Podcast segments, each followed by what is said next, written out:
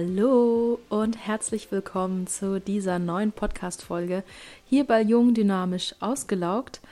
Und ja, heute ist bei mir Sonntag und ähm, ich war heute Morgen schon richtig schön entspannt, ganz allein spazieren im Park und ähm, dazu passt auch ja die Podcast-Folge, die ich jetzt ähm, aufnehmen möchte. Und zwar geht es um das Thema, ja, wie du richtig entspannen kannst und zwar auch wirklich auf der Ebene deines Nervensystems und warum Sport nicht unbedingt immer die richtige oder die beste Art und Weise ist, zu entspannen, Stress abzubauen. Und genau, dazu werde ich dir erstmal so ein bisschen erklären, wie das mit dem Nervensystem eigentlich funktioniert. Also ganz kurz und knapp und einfach so, dass du das Wichtigste verstehst. Wir vertiefen uns hier nicht in jedem äh, neurobiologischen Detail.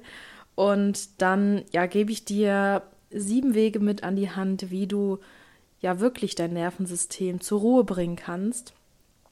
Und genau. Also, warum ist es überhaupt so wichtig, sich die Frage zu stellen, wie kann ich richtig entspannen? Denn oft denken wir, und so ging es mir früher auch, dass es für den Körper Entspannung ist, Fernsehen zu gucken, ähm, weiß nicht, laufen zu gehen, ähm, zu putzen oder was auch immer, mit Freunden auszugehen. Dinge, die an sich schön sind, aber vielleicht auf dieser neurobiologischen Ebene eben gar keine Entspannung sind. Und warum ist das so? Ich mache es mal ganz einfach. Unser Nervensystem, unser zentrales Nervensystem hat zwei Hauptspieler, einmal den Sympathikus und den Parasympathikus. Und der Sympathikus ist so ein bisschen der Antreiber in uns, das heißt, das ist unser Kampf- oder Fluchtsystem. Und dieses System ist bei den meisten von uns ja den größeren Teil der Zeit aktiv. Hm, wenn wir arbeiten, wenn wir uns anstrengen, körperlich, mental, egal, alles, was aktivierend ist, ähm, was uns mh, mm, Konzentration abverlangt, das führt immer dazu, dass der Sympathikus, also das mh, mm, Kampf- oder Fluchtsystem aktiv ist. Und wenn dieses System aktiv ist, beeinflusst es auch körperliche Prozesse. Das heißt, die Verdauung wird etwas runtergefahren, ähm, unser, das Blut ist in den Muskeln, im Gehirn und es werden quasi, wenn man jetzt wirklich mal Kampf oder Flucht wortwörtlich nimmt, die Körperfunktionen angestellt, die wirklich überlebenswichtig sind und alles andere an Körperfunktionen wird für den Moment runtergefahren. Das war früher wichtig, wenn uns ein Mammut ähm, hinterhergelaufen ist und wir eben dadurch in diesen Stressmodus gekommen sind. Das hat unseren Körper früher davor geschützt, eben vom Mammut oder Tiger oder was auch immer gefressen zu werden. Und ja, jetzt ist unser Stress eher die E-Mail, unser Chef oder die Deadline. Aber trotzdem reagiert unser Körper eben genauso. Der Nachteil ist, wenn dauernd dieses System immer aktiv ist, dann ja, kommen die anderen Körperfunktionen, die quasi nicht so überlebenswichtig sind, etwas zu kurz. Und wenn das ständig der Fall ist, merken wir das ähm, früher oder später. Das heißt, wenn die Verdauung nicht richtig Pause bekommt, um zu funktionieren, ähm, wenn ja einfach auch die ganze Zellerneuerung, Reparaturprozesse, die nicht richtig ablaufen regelmäßig und zum Beispiel bei uns Frauen auch das Thema ähm, Zyklus, auch das ist ja nichts Überlebenswichtiges und vielleicht Kennst du das auch, dass du in stressigen Phasen äh, auf einmal nicht mehr deine Tage bekommen hast? Das äh, ja, hängt eben auch damit zusammen. Und der Gegenspieler zu diesem System ist der Parasympathikus, also unser Ruhe- und Reparatursystem. Und dieses System ist dafür verantwortlich, eben, ja, wie eben schon erwähnt, diese ganzen Prozesse, die jetzt nicht überlebenswichtig, aber langfristig natürlich ähm, auch genauso wichtig für unsere Gesundheit sind für diese eben zuständig ist. Und der Parasympathikus ist erst dann aktiv, wenn wir eben zur Ruhe kommen. Und es kann immer nur eins von beiden Systemen aktiv sein. Also ich betrachte das beides gern wie so ein Pärchen und wenn beide eben in Balance sind, dann ist das eine schöne harmonische Beziehung und es geht mir also ja jetzt nicht darum zu sagen, dass dieses Stresssystem ist schlecht, am besten immer ausschalten, das ist auch völliger Quatsch, denn wir brauchen ja diese Komponente, um aktiv zu sein, um konzentriert zu sein, um Leistung zu bringen. Aber da dieses System eben ja zu 80 oder 90 Prozent der Zeit bei den meisten eben aktiv ist und der Parasympath, boah, was für ein Zungenbrecher, der Parasympathikus oft zu kurz kommt, ist es wichtig, ja, das Ganze mehr in Balance zu bringen. Ich glaube, keiner von uns braucht Tipps, wie man äh, den Sympathikus ein bisschen mehr befeuern kann. Auch wenn es Krankheitsbilder gibt, wo der eben nicht mehr aktiv genug ist, aber ähm, ja, darum geht es in dieser Folge nicht. Sondern die Frage ist, wie können wir jetzt unser Ruhe- und Reparatursystem häufiger mal ja zu Wort kommen lassen, sozusagen. Und auch meine Annahme früher war, dass sowas wie äh, Laufen gehen oder ähm, ja, weiß nicht, Fernsehen gucken, sich mit Leuten treffen, eben genau das bewirkt. Und das muss nicht unbedingt so sein, denn es kommt ja darauf an, gerade beim Laufen, welche Intensität das hat. Bei mir damals war das halt wirklich eher leistungsbetonter. Ich war, habe auf die Zeit geguckt, war schnell unterwegs, wollte mich immer verbessern. Das ist natürlich äh, super, auch aus Sport, Sportlersicht, aber eben dann kein Tool oder kein, keine Tätigkeit, die meinem Ruhesystem zugutekommt genauso Freunde treffen, ausgehen, das sind zwar Erlebnisse, die schön sind, die Spaß machen und die genauso wichtig sind natürlich, soziale Kontakte, auch das ist natürlich eine Ressource gegen Stress, da sein soziales Netz zu pflegen. Aber vielleicht kennst du das, wenn du unterwegs bist und, und Freunde triffst oder auch ja einfach viele Menschen in, in Räumlichkeiten bist, wo viele Menschen sind, vielleicht auch noch laute Musik. Das sind einfach sehr viele Reize für den Körper und dein Nervensystem ist bei solchen Events eher aktiv als in Ruhe. Und genau deswegen ist es eben wichtig, regelmäßig Tätigkeiten einzubauen, die wirklich ja, Futter für dein Ruhesystem sind. Und was ist das denn jetzt überhaupt? Da habe ich jetzt sieben Tools oder sieben Punkte für dich ja mal vorbereitet, die dir helfen, wirklich dein Nervensystem auch ähm, eben in diese Ruhe zu bringen und dort eine Balance herzustellen. Denn wenn du das machst, dann schützt du dich eben vor, vor Dauerstress. Dauerstress ist immer dann, wenn über mehrere Wochen und Monate der Sympathikus, dein Kampf- oder Fluchtsystem, zur Mehrheit der Zeit aktiv ist. Und das kannst du ganz einfach unterbrechen, indem du regelmäßig darauf achtest, dein Ruhesystem zu aktivieren. Ich glaube, das macht Sinn, oder? Okay, starte ich mal direkt mit dem ersten Punkt. Und zwar ruhige Bewegung. Also wir müssen nicht immer nur meditieren. Bewegung an sich kann auch ähm, positiv sich auswirken und eben das Ruhesystem aktivieren. Aber wichtig ist, dass es eben eine ruhige Bewegung ist. Das kann sein Spazieren oder auch ein leichtes Yoga, also nicht Power-Yoga, sondern wirklich die ruhigen Yoga-Stile, ähm, sowas wie Tai Chi. Oder wenn du wirklich super gern laufen gehst, dann eben eine lockere Laufrunde oder auch Schwimmen, aber eben kein leistungsbetontes Training. Ähm, das heißt nicht, dass du keinen leistungsbetonten Sport machen sollst, sondern eben das dann eben nicht mehr als Entspannungs- Zeit ansiehst, sondern eben Training. Und dazu trotzdem noch dran denkst, vielleicht hier und da mal ruhige Bewegung einzubauen. Also ja, als Kind habe ich es gehasst, spazieren zu gehen, aber inzwischen liebe ich es, vor allem wenn das Wetter schön ist.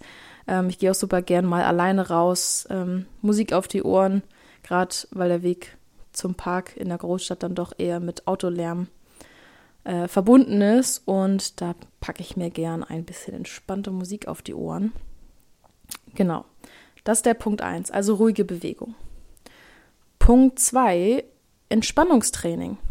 Das heißt, sowas wie Meditation, autogenes Training, ähm, progressive Muskelentspannung oder auch ja, Fantasiereisen. Ähm, was es noch? Ja, das sind eigentlich so die wichtigsten. Das sind auch Methoden, die wissenschaftlich erwiesen sind, sich positiv auf unser, auf unseren Körper, auf das Nervensystem auszuwirken, aber eben auch nur dann, wenn wir es regelmäßig ausüben und trainieren. Deswegen heißt das Ganze auch Entspannungstraining. Ähm, die progressive Muskelentspannung ist etwas, was relativ schnell funktioniert. Ähm, das kann ich dir auf jeden Fall sehr empfehlen, wenn du ja noch nicht so Erfahrung hast mit solchen Methoden. PMR, also die progressive Muskelentspannung oder PME, gibt äh, beide Abkürzungen, ist quasi eine Anspannung und Entspannung verschiedener Körperteile nach und nach. Also ähm, ja, google einfach mal oder gib bei YouTube mal äh, progressive Muskelentspannung ein. Äh, sogar bei Spotify gibt es da, glaube ich, auch was. Und das eignet sich auch super, wenn du abends mal nicht einschlafen kannst und so eine Spannung in deiner Muskulatur verspürst, die irgendwie, äh, die du rauslassen möchtest. Vielleicht hast du das auch manchmal, dass du abends ja so, so ein Zappel in den Beinen hast oder auch im ganzen Körper und dann nicht schlafen kannst, dann kannst du zum Beispiel gut ähm, ja, PMR-Übungen noch im Bett, im Liegen einfach machen.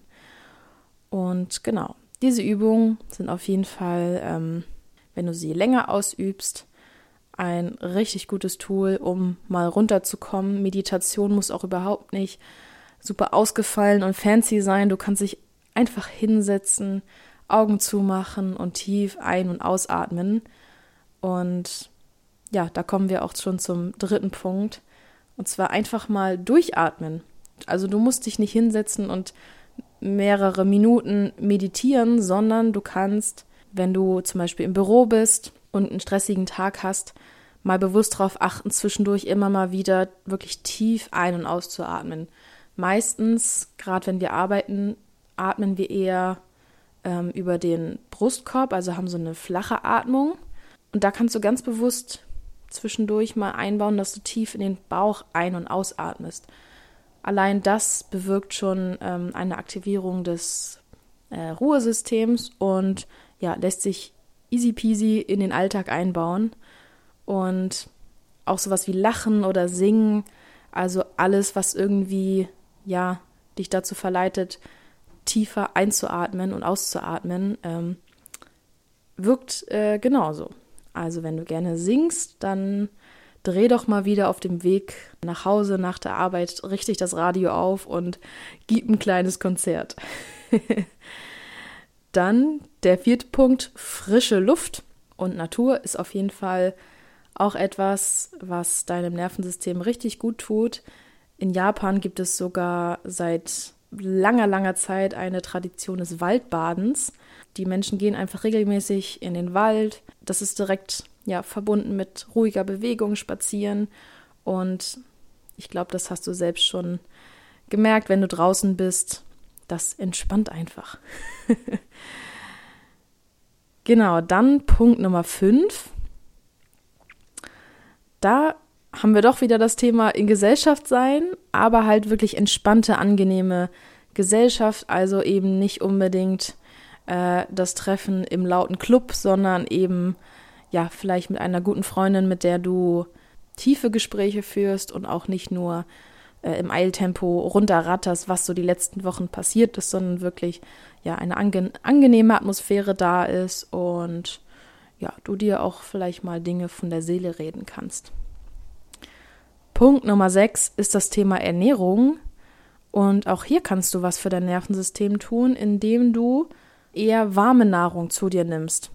Das heißt, äh, vielleicht morgens sowas wie ein Porridge ähm, oder auch abends dann eher mal eine Suppe. Also gerade in stressigen Phasen, dass du da vielleicht dein Verdauungssystem etwas entlastest, indem du leicht verdauliche Nahrung zu dir nimmst und vor allem weniger Kaffee, koffeinhaltige Getränke, denn das sind eben äh, Nahrungsmittel, die meinen Sympathikus aktivieren. Und genau, da komme ich auch schon zum letzten Punkt. Der ist wahrscheinlich etwas ja unerwartet und zwar lautet der Fühlen statt Denken. Also ähm, in dem Moment, wo wir sehr stark fühlen, vielleicht auch Gefühle zum Ausdruck bringen. Das können positive Gefühle sein, wie eben schon erwähnt, das Lachen, ähm, aber auch mal weinen und ähm, da ja Emotionen rauslassen. In diesem Stadium sind wir im Ruhesystem, denn auf der Flucht früher war es natürlich nicht von Vorteil zu lachen, zu weinen, äh, sonstige Emotionen zu zeigen. Wenn wir das aber tun, ermöglichen wir unserem Körper eben zur Ruhe zu kommen innerlich, denn wenn wir ja diese Emotionen spüren und auch zeigen vielleicht, dann ist es ein Signal in unserem Körper, dass wir gerade ja in einer sicheren Zone sind, genauso wie das Atmen. Also wenn wir ähm, tief in den Bauch ein- und ausatmen, dann ist das immer ein Signal an den Körper, dass alles in Ordnung ist und wir gerade nicht auf der Flucht sind und deswegen das Nervensystem eben auch darauf reagiert und zur Ruhe kommt. Genau, das sind die sieben Punkte, die ich dir heute mitgeben wollte. Schau einfach, was für dich auch am besten funktioniert, was du in den Alltag einbauen kannst, ohne dass ja du einen großen Mehraufwand hast, denn nur dann klappt es auf jeden Fall auch, dass du die Dinge umsetzt. Meine Favoriten sind auf jeden Fall singen, in die Natur gehen, spazieren gehen und hier und da auch mal eine Meditation. Ich bin ganz ehrlich, ich meditiere nicht jeden Tag. Ähm, das ist, ja, brauche ich nicht oder ist auch einfach nicht, nicht das Tool, was ich jeden Tag brauche. Und nur weil das ein Trend ist und gefühlt jeder gerade äh, am besten dreimal am Tag meditiert, musst du das natürlich nicht auch machen, wenn das dein Tool ist und du sagst, das tut dir richtig gut, du kommst da richtig gut rein, dann mach es auf jeden Fall. Aber ja, wie bei allen Themen, sei es Ernährung, Achtsamkeit, Sport, setz dich nicht unter Druck, nur weil alle das machen, musst du das jetzt auch machen. Ähm, ja, also ich meditiere gern ab und zu mal, gerade wenn ich irgendwie im Kopf äh, zu voll bin, wenn, äh, wenn ich viel gearbeitet habe, mich, mich sehr konzentriert habe, dann mache ich das super gerne, aber ja, ich mache es auch nicht jeden Tag, sondern ganz nach Gefühl, wie ich eben Lust drauf habe. Ja, ich freue mich, wenn du was mitnehmen konntest und ich weiß gar nicht, ob ich es in der letzten Folge schon erwähnt habe, aber es gibt ja jetzt den Energy Check. Ähm, das heißt, wenn du ja dich noch nicht für ein Coaching entscheiden möchtest oder auch nicht weißt, ob du überhaupt längerfristig begleitet werden möchtest, aber das Gefühl hast, dein, ja, deine Energie ist nicht so richtig da, aber du weißt nicht, was die Energie so aus der Balance bringt oder was du eben auch tun kannst, ähm, dann habe ich eben dieses ja kleine Angebot geschaffen, dass du so eine Einmal-Session bei mir machen kannst, diesen Energy-Check. Das heißt, äh, wir machen eine 60-minütige Session. Du bekommst ein Worksheet von mir vorher zugeschickt, was du dir ausdrucken kannst. Und ja, nach dieser Session hast du auf jeden Fall mal bildlich vor Augen, was dir Energie gibt und raubt und welche erste Schritte du eigentlich für dich gehen kannst, um daran was zu verändern. Also wenn du daran Interesse hast, schau gern auf meiner Webseite oder schreib mir auch direkt. Und ja, ansonsten wünsche ich dir noch einen ganz schönen restlichen Tag und bis bald. Ciao.